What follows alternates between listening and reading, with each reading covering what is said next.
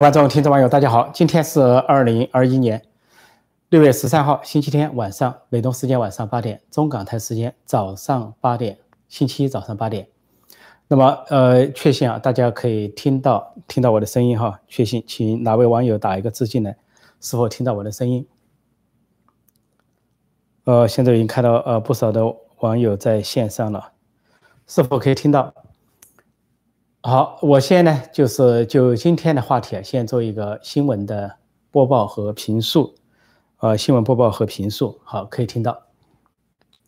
七国峰会在英国的举行的七国峰会，呃，经过三天的会议之后结束，并且发表了宣言。六月十一号、十二号、十三号，在英国西南部的康威尔举行了七国峰会。这七国是啊，西方七强、七大工业国：美国、加拿大、英国、法国、德国、意大利和日本。那么其他几个国家有四个国家在不同的议题上，呃，旁听了会议或者说列席了会议作为嘉宾，就包括韩国、印度、澳澳大利亚和南非。那么这个会议在第三天举发表了一个宣言，叫做卡斯比湾宣言，因为那个城市旁边有个海滩叫卡斯卡斯比湾。这个宣言呢，主要是针对中国共产中国的部分，可以说，呃，中共。北京、中南海不想听的全在里边，他不想七国峰会提的全都提到了。每一个话题，包括呃，首先是大瘟疫的来源，要调查大瘟疫的来源，说要世界卫生组织进行第二阶段的呃调查，而且这个调查要在专家的领导下，而不受政府的干预，是以科学为依据进行调查，包括在中国境内，要求中国政府配合，但是很多。啊，专家已经表态，中共当局不配合，美国也能够调查。那么是所原因，那么后面再做解释。这是一个呃，另外呢，提到这个阶段的时候，世界卫生组织总干事谭德赛，就是我们以前所称的啊，谭政委、谭书记、谭同志，他也部分的与会，在与会的时候，他表态说，他也认为实验室泄露的可能性不能排除。他说，世界卫生组织专家去中国的时候，中国方面没有完全透明。没有提供必要的合作，而且呢，没有提供原始数据。他也表示应该进行第二阶段的调查，也就是说，连谭同志、谭书记、谭政委都转弯了。所以从这个角度来讲，我说中共逃不脱追责，因为这次峰会中一个最大的两个名词，一个叫透明度，一个叫问责制。透明度就要求中共呃公布所有的资料和证据，那么问责制就是要对这次大瘟疫的来源。呃，问责任，你尤其是对大瘟疫的隐瞒和传播，祸及到全世界所有的国家，要问责。问责二字，说不仅是美国非常坚定，西方啊七国都很坚定，整个世界都很坚定。只要在美国和欧洲的带头下，整个世界都会对中共追责问责。问责就意味着索赔，因为根据国际法、国际卫生条例和呃国家不法行为对其他国家构成的危害。都要做出经济赔偿，完全面的经济赔偿。从这个角度讲，中共跑不掉，呃，十年赖十年跑不掉，赖二十年也跑不掉，说的夸张点，赖一百年都跑不掉。因为这个议题一旦确立，啊，世界就是要追责，呃，正义它可以迟一点伸张，但是绝对不会不伸张。即即便中共现在是百般的抵赖，百般的耍赖，百般的捂住盖子，让中国人民觉得好像中国还在委屈。啊，通过中共单方面控制的打没打来欺骗中国人民，但是整个世界都越来越清楚，就是中共的责任，就是武汉啊病毒研究所武汉实验室的泄露。回头说这个七国政府的公报，那么其他的问题都提到了，比如说新疆啊、台湾、香港这些问题都提到了。关于新疆，就是这个公报强烈的谴责了啊中共在新疆践踏人权，还有在香港也是践踏人权。那么。呃，要求中共呢，在这个新疆了，呃，停止对基本人权的践踏，而且提到了强迫劳动，啊，这个也是要停止强迫劳动。另外，对香港呢，也呼吁中共要回到以中英联合声明、基本法为准则的香港的自由、人权和高度自治。就这个，西方也不会放松。另外，七国峰会首次把台海问题纳入了议程，就提到了维护台湾海峡和平稳定的重要性。这实际美国和日本。啊，首脑会谈，美国和韩国首脑会谈发表联合公报，提到台海的和平和稳定。现在七国首脑峰会也是首次提到了台海的和平和稳定，显示了美国、日本、韩国七国国际社会协防台湾捍卫台湾，使台湾台湾海峡的和平不受影响、不受破坏的坚定的决心。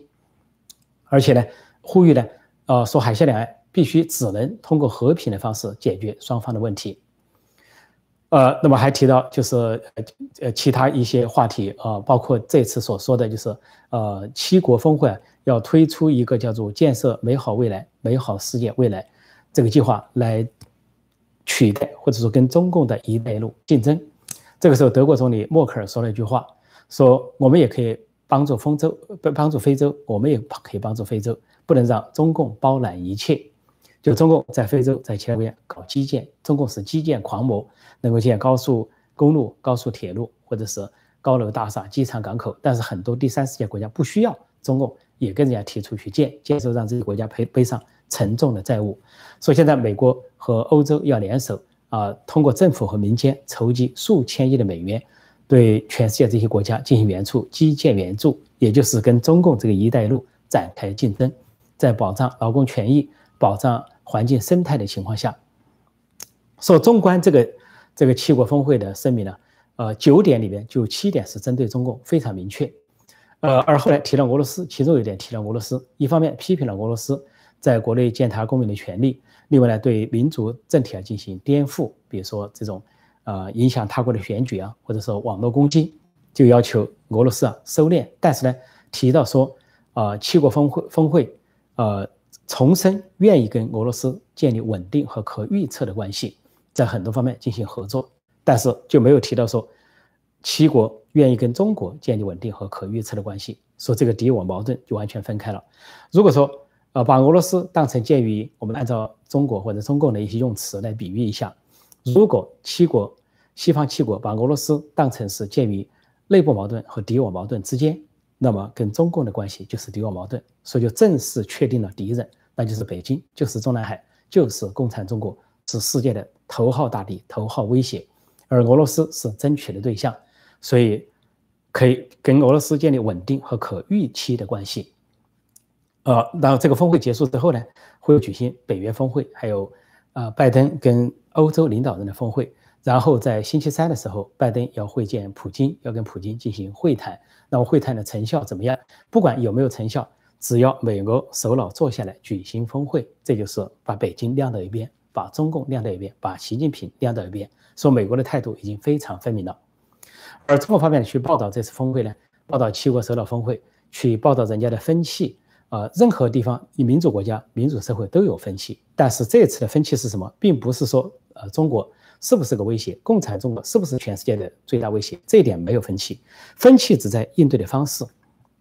有多大力度去反击中共，用什么样的方式去反击中共，这是呃所谓的分歧。根本这些也不算分歧，是正常的民主国家民主讨论的，呃中出现的正常情况。就像在七国首脑峰会，大家围着一张圆桌坐在一起，加上其他国家的嘉宾，如果列席的话，也是坐在一起。包括韩国总统文在寅，他们要坐在一起，都是坐在一个圆桌，不分主次，平等的坐在一起协商国际大事。不过这边有个有趣的花絮，有趣的花絮就是这个会议是十一号、十二号、十三号举行。十二号这一天，因为讨论中国问题非常敏感。所以呢，在英国这个会场呢，就把主会场和旁边的房间互联网都切断，啊，没有 WiFi 服务，就是为了防中共方面的窃听。因为呢，内部会讨论到啊中共的问题，可能这里面就涉及到啊关于这场大瘟疫的调查来源的调查，以及追责索赔的问题，啊，另外还提到可能其他在军事上如何对付中共，以及如果台海战争打响是怎么样。所以呢，在这个时候就关闭了所有的啊对外通讯联络。这显示了这个七国峰会对中共的防范。说到这个南海、呃东海，这个公报中也都提到了，对在南海的提法，就是说，呃，呼吁中共呢，啊，尊重他国的主权，或者说在南海、东海的笼统的提法，就是说，反对单方面改变现状、改变现状，反对呢，就是单方面的让局势升温，就是保障印太地区的航行自由，这都是指向中共，因为中国呢，跟这个东南亚国家。曾经签订过，呃，南海共同行为宣言，说不改变现状，维持现状，那是二零零二年。但是随后中共就大幅度的改变现状，甚至在南海中心建人造岛，甚至就逼近到了越南、菲律宾、马来西亚、印度尼西亚的家门口，不承认经济专属区、二百海的经济专属区。而中共跟周边国家都签署了国际法，就是国际海洋法公约，都承认有二二百海里经济专属区。如果说菲律宾或者越南的渔船进入中国的二百海里经济专属区，中国会说什么话？大家可想而知。提到东海，东海也是这个情况，就中国在呃南海、台海、东海三方面跟周边的国家发生冲突，所以都是在单方面改变现状，单方面的制造紧张、紧张情绪或者说紧张情势。说这所有的问题都提到了，而且措辞呢是相当的强烈，尤其在新疆和香港问题上非常强烈的表达了对中国国内人权问题的关心、关注，而且七国峰会说我们要进一步的推广民主和人权价值。建立以这种啊公平啊自由、法治这方面为主体的一个国际社会，就完全是不承认中共所谓的他那个一党专政的体制，而中国方面呢还在说什么呢？说反对啊什么啊小圈子国家或少数国家啊在把持这个国际秩序，但是这七国峰会也好，还是欧盟、欧盟呃欧洲的二十多个国家跟美国的峰会，或者北约三十国家的峰会，这些实际上就代表了。国际主流社会，这是大多数的国家都团结在美国和欧洲的旁边，说中共是陷入了空前的孤立，这就是会议的情况。但会议还有一个花絮，就是这个英国首相约翰逊十三个月大的儿子在海海滩上啊，这个呃攀山而行，也是各国出席这个峰会的第一夫人的这个聚聚焦的一个焦点。他们都用一种慈善的温暖的目光看着这个十三岁的小男孩，所以这是给这个峰会啊平添了一抹。人性的色彩啊，就是温温馨的、温柔的色彩。那么这个峰会大致如此，接下来还有很多的重头戏。呃，峰会的宣言已经发布了，可以说是历年七国峰会中最明确、最鲜艳的。如果说以前七国举行峰会，如果没有发生这场大瘟疫，针对中国的问题，七国都有不同的看法，甚至呢有一些措辞不会放进去，或者有的话题不会放进去。但是自从发生了大瘟疫，大家都明确到啊，中共的责任。之后啊，七国采取了坚决的态度，每个国家都做了明确的表态，说在这样的情况下，最大的一个焦点就是中共，它的这个大瘟疫生产啊、制造、传播呃和隐瞒大瘟疫啊，这个责任已经是无可逃脱。我就说了，十年也好，百年也好，都无可逃脱。就算说习近平执政有一天他卸任了，或者说习近平执政有一天他过世了、死亡了。这个责任仍然会受到追究，这个追究就是期待今天的中国当局不跟国际社会合作，总有一天某一届的中国政府会跟国际社会合作，对前任进行追溯，在国际上追溯他的责任，在国内也追溯他的责任。这个现在看上去是大势所趋，几乎是铁板钉钉。中国方面根据他党媒党报的调子，似乎还在做白日梦，似乎还在存存心存侥幸，以为呢可以通过耍赖甩锅。啊，销毁证据啊，等等的一些做法，能够摆脱国际社会的追究。现在看来是七国峰会一锤定音，非常坚决要问责，建立问责制，对大瘟疫问责，绝对不会放过这个话题。这个话题绝对不会轻轻放过，或者说不予追究。那对中国方面来说，呃，很简单，如果说中国不承认啊，或者说是这个矢口否认，甚至甩锅，那么很简单，问一个问题：为什么中国方面销毁了原始病例？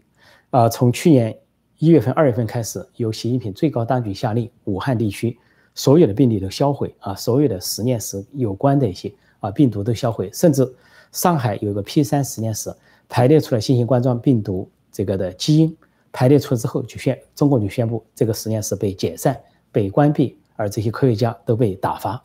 那么在湖北省，当然还有三千名的官员莫名其妙的被撤职啊，这些官员究竟是什么原因被撤职？是不是对他们进行防范？或者是监控，或者是杀人灭口，这都是国际社会所关注的。现在国际社会主流科学科学界改变了看法，主流媒体改变了看法，而一些关键的人物都改变了看法。原来给人感觉是亲共亲中的人物，比如说，呃，世世界卫生组织总干事谭德赛、谭书记、谭政委，还有就是啊，美国这个传染病研究所的所长、白宫的医学顾问胡奇，这些人都改变了看法，而且胡奇直接呼吁中国呢必须，呃，这个交出，就说。九个九个人的病例，九个人的病例，三个是来自于实验室，六个是死在啊湖云南采购这个山洞中的蝙蝠病毒这些矿工。这九个人的病例需要提供给国际社会，所以几乎整个国际社会的声音都是一致的，就是要对大瘟疫进行追追责索赔。那么中南海也好，北京也好，习近平也好，要躲是躲不过去的。要逃是逃不过去的，说躲这个初一躲不过十五，啊，出来混迟早是要还的。那么我暂时谈到这里，接下来呢，跟大家一边互动一边问答，一边继续看有什么新闻可以给大家做评述。现在的时间是八点十五分，呃，今天我看看有些有些哪些相关的问题啊，我上一下看一下，呃。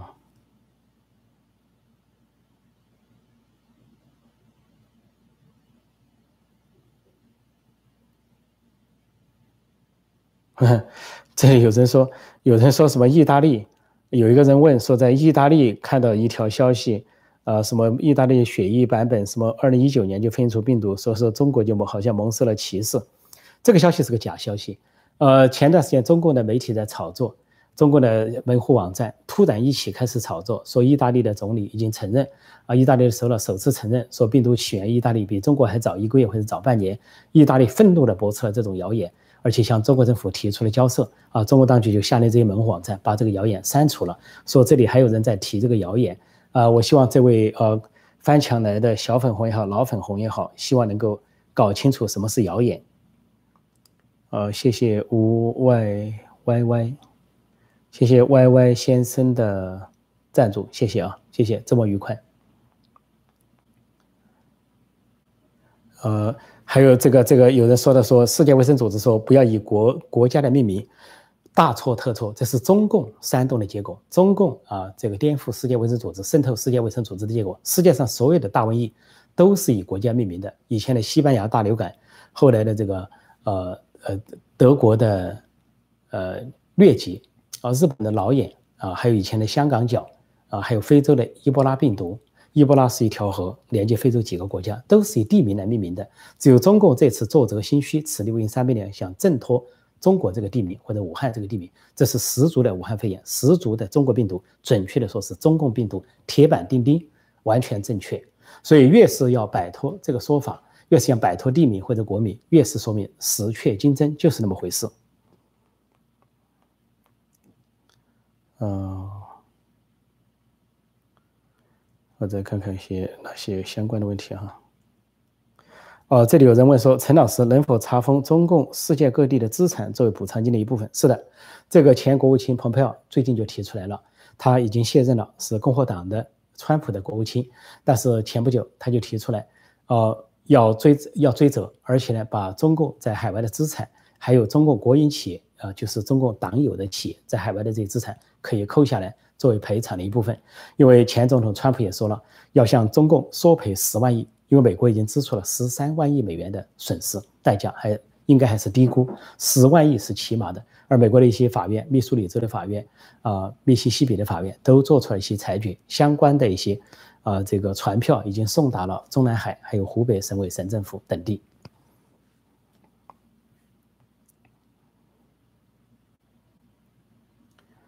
嗯，我再看看有哪些问题啊？哦，这里有人问说，破空先生能不能仔细说明一下七国公报是如何针对台海表述的？对台海表述非常简单，就说是呃对台湾台湾海峡的和平和稳定表示高度的关注，就这一句话就够了。为什么呢？因为七国峰会以前从来没提到过，就跟以前的美日斯诺峰会没有提到过，美韩斯诺峰会没有提到过，现在都提到了，都是第一次。美日是第一次，美韩是第一次，七国峰会也是第一次。那么将来就会常态化。这一句话就包括了所有的含义。因为西方国家用词啊都是很文明的用词啊，用句啊都是文明遣词造句啊，不像中国那种战狼外交啊，什么党媒党报或者北朝鲜式的谩骂，说他们一句话概括了正反两层含义，维护台湾和平稳定的重要性。那么就是正面的理解就是和平稳定，那么我们再反过来理解就是有人要打破这个和平稳定。那么七国峰会，七国集团就会出击协防台湾，很简单，只是不会把话说穿。这是民主国家的做法。嗯，我再看看那些相关的问题哈。这里面说不配合的话，把中国全炸翻，但这个是比较难。要是中国当局不配合，但是对中国人民是。构成危害，因为中国人民被蒙在鼓里。现在中国人民被中共的单方面的宣传、党媒党报千百家媒体、千百家报纸、千百家的电视台、电台开动宣传，还以为中国蒙受了不白不白之冤，还以为啊这个发源在其他国家。啊，还想继续甩锅，说中国人民是蒙在鼓里。一旦中国如果能够开放互联网，有言论自由、新闻自由，所有的真实信息进来，不要说是各国会对中共索赔，就是中国人民自己都会对中共索赔。武汉就有人向政府提出索赔了，湖北就有人提出索赔，但是中共一律的打压他们，啊，不仅不赔给他们，反而呢是对把他们当成敌对势力进行打压。嗯。这里有一位朋友叫发飞 u 呃 Aris Aris 啊，谢谢你啊，这位台湾的朋友啊赞助，谢谢这位台湾的朋友赞助，感谢。祝周末愉快，我再看看大家有什么相关的问题哈。嗯，这里有人问陈老师，如果落实海外中国人是不是成了过街老鼠？放心，不会。中国人是中国人，中国共产党是中国共产党，这个国际社会是分得清楚的。呃，在川普政府时期，就是强烈的阐述了这个概念，把中共跟中国人民分开，把中共跟中国分开，把中共跟中华民族分开，这点是搞得清楚。但是中国那边就佛说是挑拨，呃，什么中中共跟中国人民的关系。这个赵立坚外交部发言人还说，中国人民是中共的什么铜墙铁壁，啊，是好像。你要打中国共产党，先打中国人民，他就不会说中国共产党是中国人民的啊铜墙铁壁。你要说是中美开战了，你要不要中国共产党顶在前面，说我保护人民，保护十三亿？不会，他躲在后面，要十三亿人去保护他。所以这个概念要清楚。即便是今天。有光临光临我这个频道的小粉红、老粉红、自干五五毛党，他们都是中国人民的一部分，他们只不过是蒙在鼓里被洗脑了而已。现在七国也好，美国也好，国际社会啊，都是要给中国人民伸张正义，让中国人民拥有权利，而让中国共产党把这个呃剥夺的中国人民的权利还给中国人民。这就是公报的性质，也是各国的主张。就跟满清末年，呃，英法西方国家所主张的，就是要这个。啊，中国人民有有信教的自由，有传教的自由，而中国人民有开放的权利，有做生意的权利，做国际生意的权利，而中国人民不必要对这些什么啊皇帝啊三拜九叩啊行什么大礼等等。但是呢，满清却祖宗之法不可变，予以遮掩啊，而而西方国家也反对啊中国人搞自残，把人这个健康人变成残疾人，变成太监。但是呢，那边的皇帝呢认为这是他的制度，而太监呢还说是受主隆恩。啊，一生什么荣幸？你法不轨之，居然在我们面前说三道四，意思就自己身残志不坚啊！我就残疾了怎么样？不做男人了，不做人了，我就做太监啊，做这个奴才，我就是为皇帝服务，好像还理直气壮，心安理得。今天的小粉红、老粉红、自干五班长是同样的心态，呃，身体上还算可以啊，但是精神上其实就是太监。抱歉啊，说这个话，这个重话是不太好意思。希望大家能够不要这个小粉和老粉不要往心里去，能够理解就好。我再看看，这里有说俄罗斯的动态，陈先生的解析吗？俄罗斯的动态当然是，呃，非常高兴。当第一次美国政府向他伸出橄榄枝，说愿意举行美国峰会的时候，俄罗斯的报道就是一片的欢欣鼓舞，觉得改善美俄关系的时候来到了。当拜登正式表态要跟突然打电话给普京说建议举行呃美俄峰会的时候，俄罗斯一秒钟都没有意。一口气没有立即答应，马上答应，当天就敲定了时间地点，就是六月十六号在日内瓦两国设了峰会，说俄罗斯已经是可以说是急不可耐了，已经等不及了。而俄罗斯本来想在呃乌克兰边境制造另一次危机，把军队都开到乌克兰边境了，但是接到了拜登一通电话，普京和俄罗斯马上说那只是个军事演习，没有入侵乌克兰的计划，说是一个误会，说军事演习结束立即撤军，马上军队就走了。也就是说，俄罗斯急于改善跟美国和欧洲的关系，啊，所以，呃，中国之间是互相利用，只要任何一方改善了跟美国和西方的关系，他们的联盟也就瓦解。所以这次，呃，西方联盟显然是啊，就是为了团结俄罗斯，联俄自共，联俄抗中，也是拜登去欧洲联欧抗中，联联欧自共。那么说起来，也有人可能问，说川普政府和拜登政府有什么不同？其实现在看来，大方向一致的。尽管拜登在竞选的时候说过俄罗斯是最大威胁，跟中国只是竞争关系，还说中国不会抢我们的午餐，有中共。但是他现在说了，要尽快行动，不然中国人抢我们的午餐了。而且现在用实际行动证明，把中共立为最大的敌人、最大的威胁。毫无疑问了，所有的西方国家，而俄罗斯呢，成了争取的团结的对象，就是因为这两个风格不同。川普的风格呢是疾风暴雨、雷厉风行啊，边说边干，甚至不说就干，所以让中国觉得摸不着头脑、不可预测，很害怕川普。川普是一天一招，每天对中共出招。但拜登的方法呢是传统的建制派的，呃。这这个资深的政治家的做法，那就是温水煮青蛙。我表面上把话说的很很温和，但是动作呢一点都不这个犹豫，该做的事就做，而且大范围不动声色的去包围中共。说总的说来，都是建指北京，建指中南海，建指中共，这个目标很明确。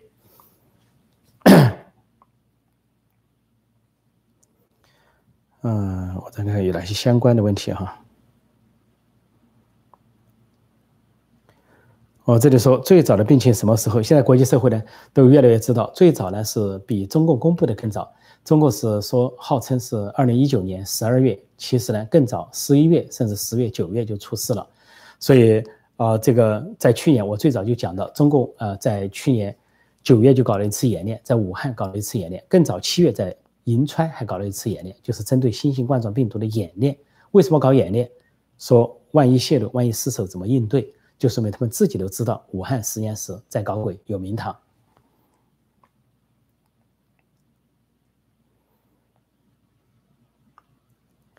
这里有人说不承认没用，英国、挪威两位科学家已经发现证据了。其实证据陆续在发现之中。这是美国的科学家原先提出实验室泄露论，被主流媒体封杀，被主流科学界封杀的科学家出来说话。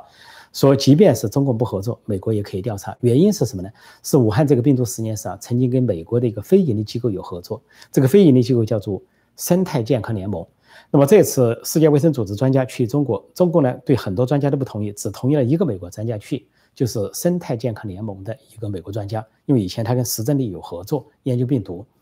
那么跟生态联盟有合作呢，就会留下记录。当时美国政府奥巴马时期还有拨款啊，什么五十五万呢？七十五万呢，又分几批拨款，后来就停止了拨款。那么现在美国就认为，如果中共不合作的话，根据这个健康生态联盟，他们跟中共合作的那些过程，调一下原始数据，调一些数据库，调一些文字资料、纸质的资料，经过全面的核查，而且国会和司法部很快会组成相关的委员会传讯，就会把这些生态健康联盟曾经跟中共这个实验室合作过的，尤其是那个跟石正丽合作过的人，这些人都传到。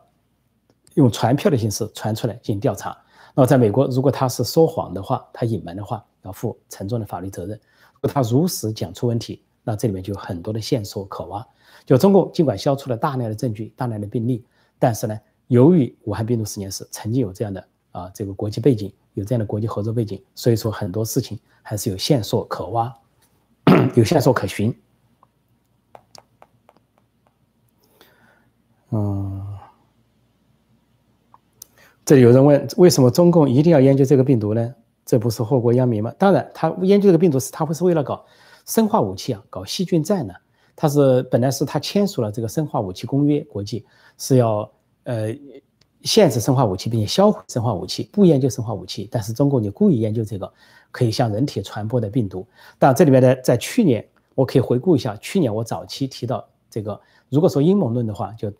分析中共的动机。我当时分析的第一个动机，中国研究这个是为对付香港，因为香港在二零一九年的大抗战经久不息啊，这个中共压不下去，那么中国呢就想通过一种病毒的方式、细菌战的方式啊，释放到香港，然后让香港的瓦解呢不战自溃，就跟那个沙士瘟疫来了人就不出门了一样。所以呢，但是不不慎呢，在武汉失守，武汉病毒实验室泄露，就造成了全国范围内、全世界范围内的扩扩散。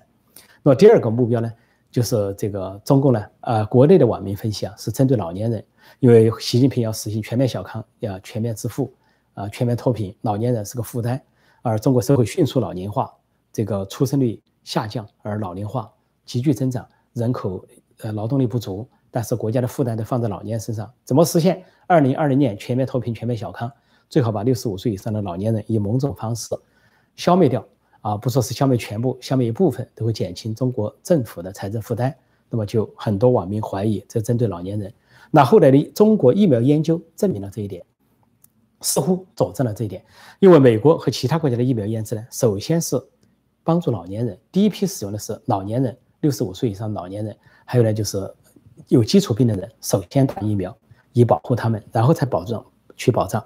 啊壮年、青年。但中共相反，中国疫苗研出来，首先去保护十八岁到五十九岁的人，而是五十九岁以上不管，没有保护力，疫苗不保护，所以中国领导人也不打，也不公开打中国疫苗，他知道没有保护效力。那就说明中共有意牺牲五十九岁以上的老人，这是个证据。那么第三个就是国际社会所认为的，中国是有意，很多观点认为呢有意的放毒，因为武汉已经失守了，中共已经下令一月二十三号在武汉封城，武汉封城了，就武汉的航班跟全国各地都停止航班来往，但是却没有停止武汉飞往世界各地的航班，有三百多架次的航班至少飞到了世界各地，那么就给世界各地带去了瘟疫，这是有意的。啊，播毒、撒毒、传毒，所以在这次呃很多这个用词中，西方社会媒体上说是反人类罪、生化武器。嗯，我们再看看一些哪些相关的问题啊，相关的问题。说中国一旦崩溃，共产党极有可能发动世界大战。不，这个这个不是中国一旦崩溃，是共产党一旦一旦面临崩溃，可能发动世界。中国从来不会崩溃。中国换了多少朝代啊？两千年也好，五千年也好，多少的朝代，可以改朝换代，可以换统治者，可以换领导人，可以换政党，但是中国都在那里，中华民族都在那里，长江黄河照样那里流淌，不废江河万古流。呃，我再看看一些。对，这里有人说要索赔，高兴的应该是那些“一带一路”的国家，欠债不用还，的确是这样。其实去年就出现了这个趋势，非洲的国家以赞比亚带头，坦桑尼亚和赞比亚带头，就带头不还中国的这个对中国的欠款，说大瘟疫来了，国家受损失了，还不起款，要求中共免债。所以当时法国提出一个啊倡议，就是要求。对非洲、对贫穷国家免债，那么但是非洲国家欠谁的债最多？欠中共的债最多。说法国提出的，中共不好反对。当时二十国集团开会都同意，中共不好反对。实际上说是法国提出来的，其实就是将了中共一军，中共就讨不到债了。呃，这个中共就只好宣布啊，有些债务就是到期已经到期了啊，不收利息，或者是暂时不去追收。而那个大概赞比亚还是应该是赞比亚。百亿的债务啊，就宣布啊不归还了，就作废了。呃，中国也就打落的，呃打落的牙齿啊，合着血吞下啊，自吞苦果啊，自吞这个血水，也不吭声了。所以这个非洲国家完全有理由向中共呢，就说拒还债务，这是另一种还债的方式，另一种就是赔偿的方式。如果中共顾面子，不愿意直接赔偿非洲国家，因为非洲国家很弱很穷，也生产不了疫苗，保护能力很差，大瘟疫来就是一片片的倒。一片片传染，在这样的情况下，非洲国家提出免债，中国呢正好是啊顺坡就驴啊就驴顺坡，那就有一个台阶下，表示在免对方的债务，事实上就是赔偿。对北朝鲜恐怕要采取同样的方式。中共本来给北朝鲜大量的进贡，年年都有进贡，现在北朝鲜火了，对中共是啊大吼大叫啊，金正是对中共是下了各种各样的令，封锁边界令，格杀无论啊，这个鸽子、猫、人都格杀无论。在这样的情况下，中共只有加倍的向北朝鲜进贡，才能够可能啊讨好这个金正，讨得欢心，或者说平息他的怒气。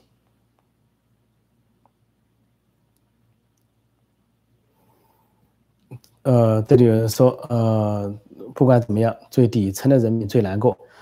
没错，最底层的中国最底层的人民最难过。但是呢，共产党恰恰是利用底层的人民，因为共产党的基础呢。现在对习近平啊，特别是习近平上任以来这一届政府，习近平政府，呃，精英阶层都反对他，党内的精英反对他，知识层的精英反对他，因为他的意识形态太左；而经济界的、商界的精英都反对他，因为他搞国进民退，啊，伤害呃民营企业家、私营企业家和私营经济、市场经济。那么精英阶层全部是反习的，但是习近平的统治基础在哪里呢？他的统治基础就在底层，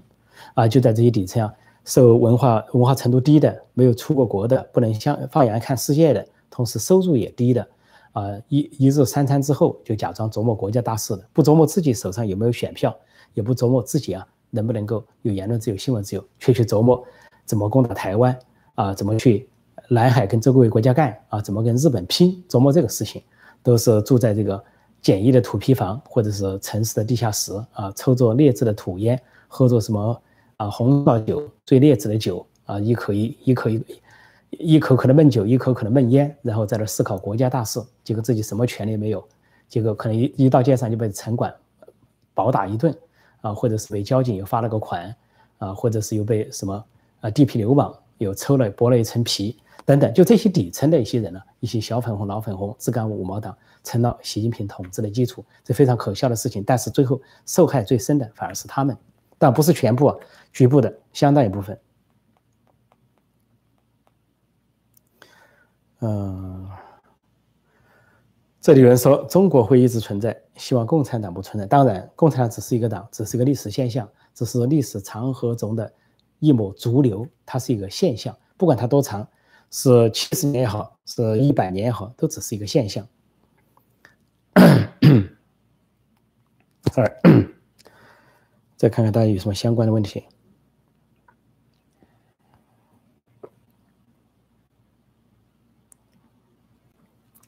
这里说陈老师，中中共现在还有那么多钱赔偿吗？如果他不赔偿而开战怎么办？这个首先，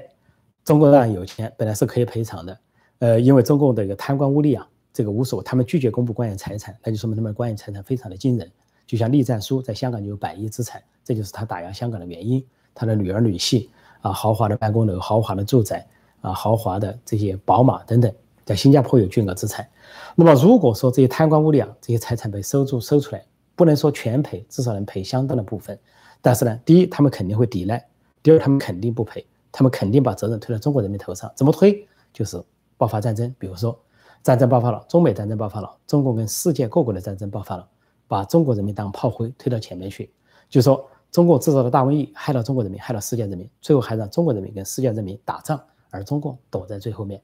大大概率就是这个样子。现在是八点三十七分，我看看还有一些什么提问哈。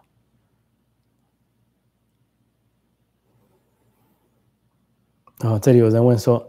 现在中国内忧外患，会不会出现军变、军政府上台？随便什么变都比现在好，军变也好，兵变也好，政变也好，民变也好，颜色革命也好，是内战也好，什么样的状况都比现在要好。因为现在几乎到了最糟糕的状况了，几乎就是回到了二十一世纪，以二十一世纪的标准回到了文革，回到了毛时代。所以不要谈，大家不要担心变化，担心的是不变化，不要担心。怎么打破局面？担心的是这个局面不变，成为一个僵局，结果中国人民被绑架，蹉跎岁月，整个民族也蹉跎，在历史中蹉跎。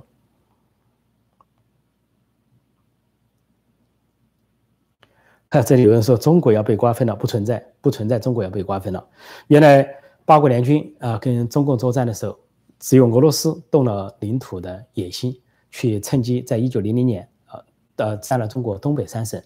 啊，这个辽宁、吉林、黑龙江，但是其他各国，美国、英国、法国，还甚至包括日本，都要求俄罗斯撤兵，不准瓜分中国的领土。说八国联军把这个满清打败了，把义和团打败了，要求的是惩办啊，这个大清的这些官员，主战派官员惩办义和团，要求很清楚，然后就撤军，要求赔偿，那是说赔偿这些赔偿呢？你不仅是给八国联军、十一国联军的赔偿，给这个十一国、八国的赔偿，而且很多的赔偿是给赔给被杀的中国的一些教民、那些传教士、那些牧师。后来这些赔款，美国认为太多，又把它退还，叫做根治赔款，建立了清华大学、燕京大学，来这个普及中国的教育啊，提高中国人的文化，让中国人能够放眼看世界，不受清政府的垄断。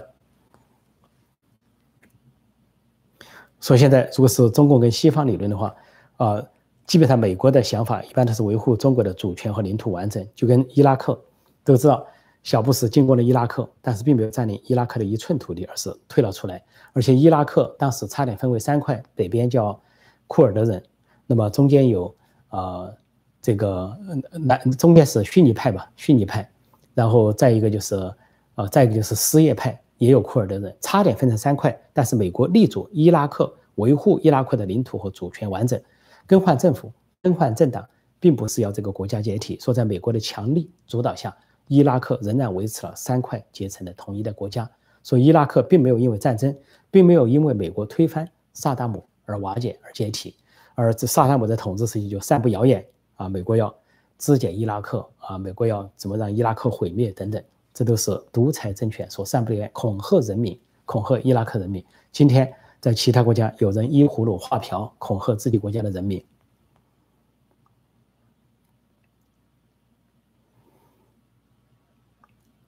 啊，这里有人说，如果美国和西方集团没收赃款。呃，没有什么对中国民间的补偿，那你说是帮政府打仗，还是眼睁睁自有自自己的利益受损？这个问题问得很好。这个问题问得好，就是在于西方在这些时候恰恰就是要给中国人民讨回公道。西方正在，美国和西方现在正在说的就是给中国人民讨回公道。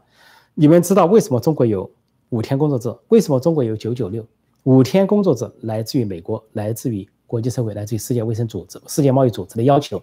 美国克林顿政府跟中国谈判的时候，提出了很多要求。你要加入世界贸易组织，必须在劳工权益、环境保护上符合标准。中国人很多都假装答应，但是有一条，在美国的强大压力下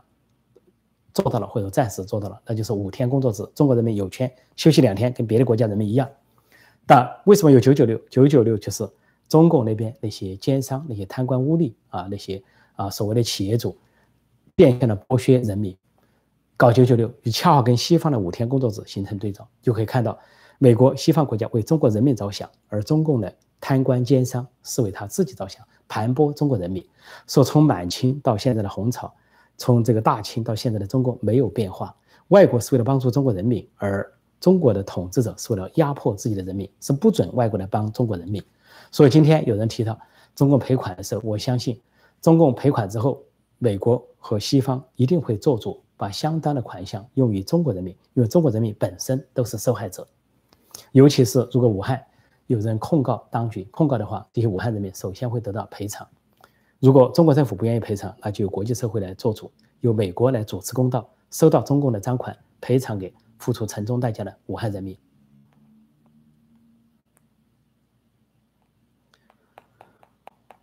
再看看哪些相关的问题哈，八点四十二分。哦，这里有人说《南华早报》预测王沪宁做总理会对事业什么？这个我没有看到啊，我还没有看到。谢谢告诉我这个消息，我去查一下。说《南华早报》有没有这个预测？基本上这个这可能性很小，因为王沪宁是唯一一个没有在地方主政的一个文人出身的入主中呃这个进了常委会的人，政治局常委的人，本身已经是个艺术，是个例外。如果没有各省市的主政经验，没有行政工作经验就当总理的话，这是非常可笑的一件事情。况且他是主管意识形态。搞极左路线出身的，所以这可能性很小，但是我要去查一下是否有相关的报道。谢谢这位朋友提醒。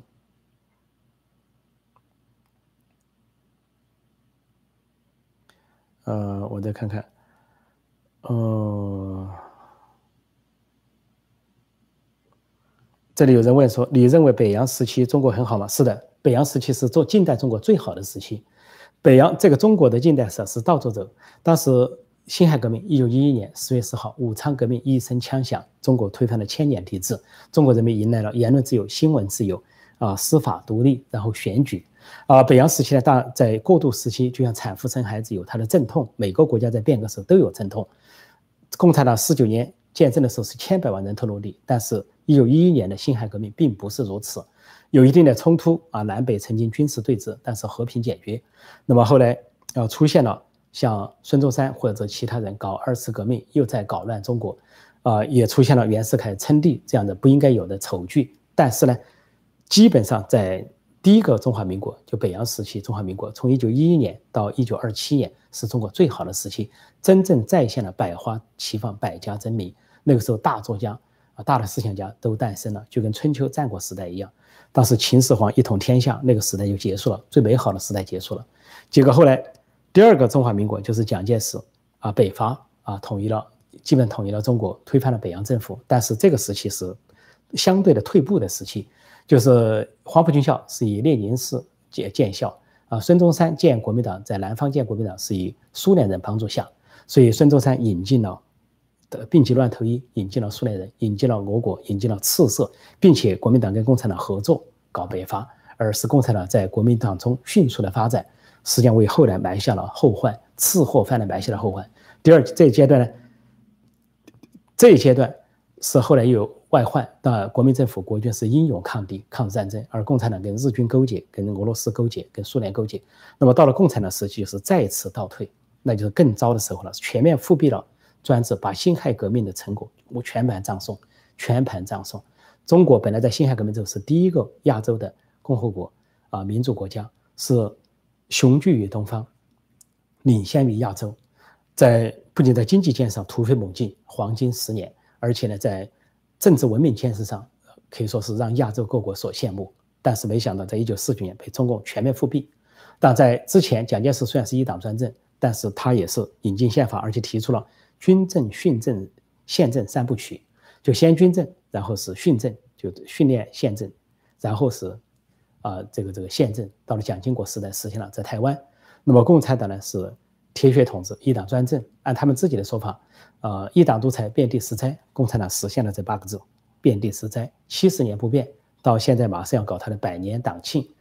百年党庆和中共建政啊七十七十多年了啊七十年有余了。在这样的情况下，中国的历史是整个的颠覆。所相比之下。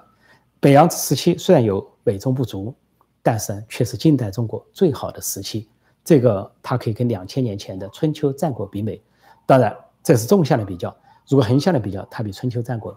啊应该是更为进步。春秋战国在那个时代呢，像欧洲一样具有啊先进的思想、先进的文明。中国所有的思想家都来自于春秋战国啊，孔子、孟子、庄子啊、列子、墨子啊、韩非子，所有这些学者都来自于那里。之后就没有了。就没有了。呃，我再看看啊，这个有些什么相关的问题？相关的问题啊，现在是八点四十七分。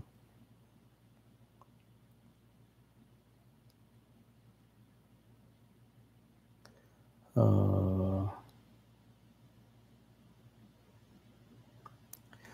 这里有人说中国共产党高官海外的资产。我想这是起码的了。如果是这个美国查证是武汉实验室的泄露，而中国有所隐瞒，没有跟国际世界卫生组织合作，没有及时的、透明的、真实的把信息递交给国际社会，祸害了所有的国家，那么根据国际法，中共应该做出赔偿。如果他拒不赔偿的话，那么美国带头可以在海外扣押中共的资产，这个中共高官的资产首先被控制、被扣押。我想美国的情报机构呢，应该有所掌控。应该说掌控的很精确，包括在瑞士银行说，原来危机解密就说中共有五千高官在一瑞士的银行呢，说高达五千亿美元吧，大概是有这个数字，有这个说法。危机解密大家可以查一下。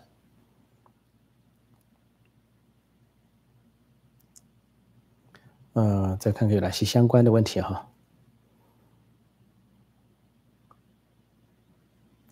呃，这里有人说北洋政府是最好时期，为何中国人民不认同，反而只是中国国民党？不是中国人民不认同，呃，事情很复杂，很复杂，这个一下讲不清。中间涉及了一件事情，就是国会选举和宋教仁遇刺。呃，这个我建议大家呢看看我这个有一本书哈，叫《关于中国的一百个常识》，后来又叫《倾斜的天安门》，其中有一个篇章讲孙呃孙中山是问题人物啊，孙中山是前面的革命有功。但是后来呢，也是妨碍革命，有个人野心。那么宋教仁呢，在宋教仁其实，在当时在北京组建的国民党是综合了以前所有的在野的党派，包括同盟会等等。那么这个国民党呢，在国会中大选成功，成为第一大党。袁世凯当时大总统，袁世凯也承认这个结果，而宋教仁呢，将成为新的领袖。当时宋教仁声望很高，而孙中山已经是边缘化的人物。但是呢，这个宋教仁突然在上海北站遇刺，北站遇刺之后呢，改变了历史，因为。宋教仁遇刺之后，他遇刺的时候，他是给呃袁世凯发电啊，对，就希望保障共和，但他并没有理孙中山。那么历史的很多的证据指向孙中山，应该是孙中山的人马刺杀了宋教仁，这样就是中国大乱，然后就嫁祸于袁世凯方面，然后孙中山就搞二次革命，蛊惑天下。那么袁世凯呢，又这个但击败了他们，虽然击败了，但是后来袁世凯身边的人又鼓捣袁世凯应该称帝。啊，应该是叫做什么洪宪元年啊，老重新搞君主立宪制等等。那么袁世凯犯了这个错，他的儿子还有这个杨度，杨度后来成了共产党员，误导袁世凯说很多民间都在请请请进请义叫你当，结果呢根本不是那么回事。等他真正恢复帝制的时候，全国一片一片反对啊，蔡锷首先在云南起兵护国战争，袁世凯气病交加，一病身亡，死之前说了八个字。啊，杨度误我，杨度误我，说杨度害了他，他让他取消了帝制，但是已经太晚。但袁世凯是个强人，袁世凯一死呢，他的北洋派系就分分崩离析，分崩离析，各自为了抢夺地盘，就开始了一定程度的战争，或者是政治上的角逐。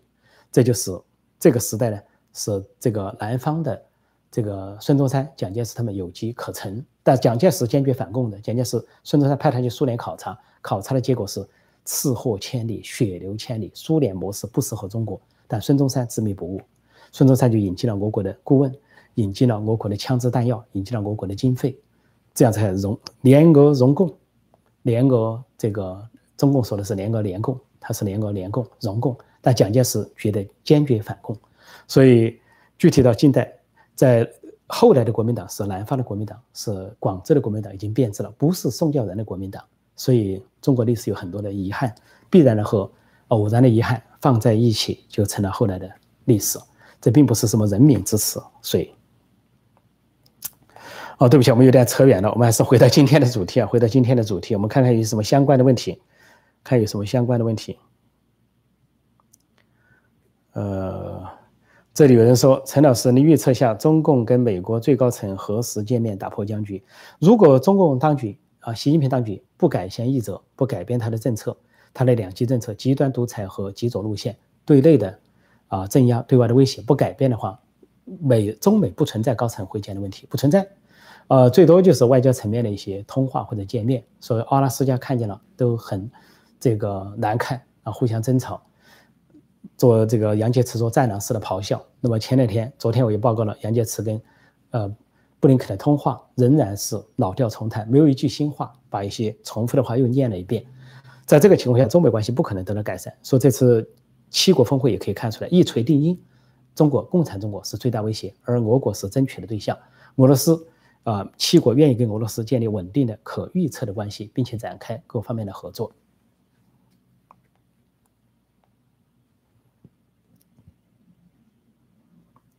这里有人说，人民会抢着给联军带路，指出匪首躲藏的下水沟。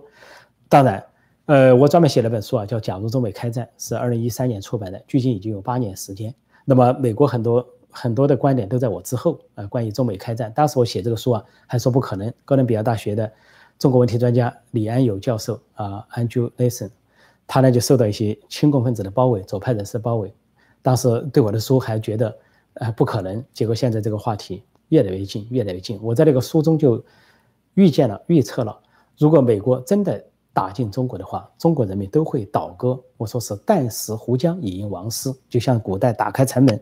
大印啊，迎接义师义军一样，所以这个啊，共产党啊，这个完全是伤尽人心。这就是当时英法联军跟清军交战的场面，在镇江，一八六零年镇江交战。当时的中国老百姓一边倒的支持英法联军，一边倒的，一看到这个呃大清的船只被击中起火，他们就鼓掌欢呼；一看到这个英法联军有船只受损，他们就叹息，哀的一声。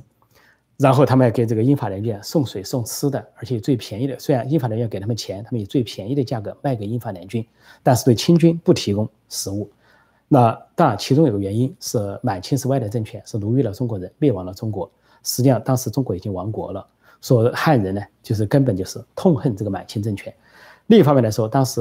有一个翻译官，英法联军的这个司令总司令就问这个翻译官说：“为什么这样？为什么说中国人民不支持大清，反而支持我们英法联军？”到这个翻译官就说了一句话，说这个国家民不知有国，国不知有民，就说国就是讲政权，民众不知道有这个国家，国家不知道有这个人民，是各不相关的。表面上是统治与被统治的关系，但是是靠强迫的、屠杀的、恐吓的方式统合人民。满清靠屠杀占领中国，统治中国二百六十七年，说人民是被迫的接受满清的统治，因为恐惧。今天很相似，中共的统治建立在恐惧的基础之上。再过几天搞七一大阅兵。他们说不是大阅兵，是比大阅兵还厉害。说这个歼二零一百架战机要飞过，就宣示武力，宣示暴力，就象征着我们中共政权靠暴力建起来，也靠暴力维持，就靠暴力来恐吓中国人民，说用威胁手段让中国人民就范，而不是让人心服口服。一个真正政权让人民心服口服就是选举，给你选票，你有言论自由，你有新闻自由，你有批评的自由，随便说，随便讲，随便骂，然后投我的票，我上去。多数的票我赢了，我。就是代表人民，我输了，啊，认赌服输啊，服从人民的选择。但是中共不敢，他不敢，他不敢，就是他没有民意支持，没有民意支持度。所以说，如果说美国和国际联军义军打进来的话，中国人民肯定是旦死湖江，以迎王师。欢迎看我的《假如中美开战》。如果说有这个买不到书，那是台湾出版的哈，台湾这个允称文化出版。如果说买不到书的话呢，可以到陈破空会员网站 c h e n p o k o n g 啊 v i p dot com 那里呢有这个